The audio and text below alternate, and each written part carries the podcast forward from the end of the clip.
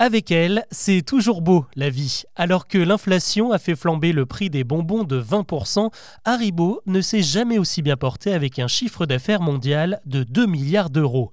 Cette très bonne forme s'explique par deux raisons. La première, c'est que malgré la baisse du pouvoir d'achat, les amateurs n'ont pas rogné sur leur budget sucrerie, source de réconfort. La seconde, c'est une excellente stratégie qu'Haribo a mis en place en 2006 avec pour seul objectif d'écraser la concurrence.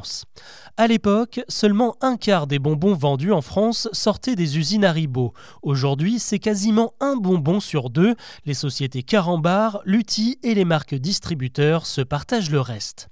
Cette progression, l'entreprise allemande installée à Marseille la doit à un homme, le patron Jean-Philippe André, justement arrivé en 2006 et qui se prépare à passer la main.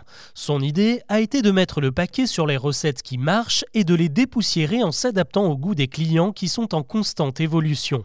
En France, ce sont les fraises Tagada, les Dragibus et les Schtroumpfs qui se vendaient le mieux. C'est donc sur ces produits-là qu'il a concentré ses efforts.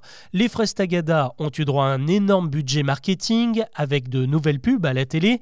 Les sachets ont été équipés d'un zip refermable. Il y a eu les bonbons version maxi, puis mini, une nouvelle couleur rose pétant, une recette dépouillée de colorants chimiques et enfin une version piquante.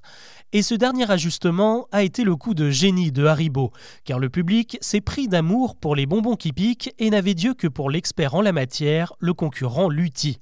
En se mettant elle aussi sur le créneau, Haribo a grappillé de précieuses parts de marché. Les Schtroumpfs ont d'ailleurs subi le même traitement avec une version piquante et même allégée en sucre, tandis que les Dragibus ont entretenu la légende des goûts qui changent selon les couleurs. Des versions bleues, roses, violettes et récemment orange ont ainsi fait leur apparition apparition. En dehors de France, Haribo a aussi pu compter sur un succès inattendu en Chine, celui de Rickless. Le bonbon rafraîchissant est un peu ringard chez nous, mais en Asie, on raffole de son produit de base, l'alcool de menthe, qui paraît-il fait un excellent anti-moustique.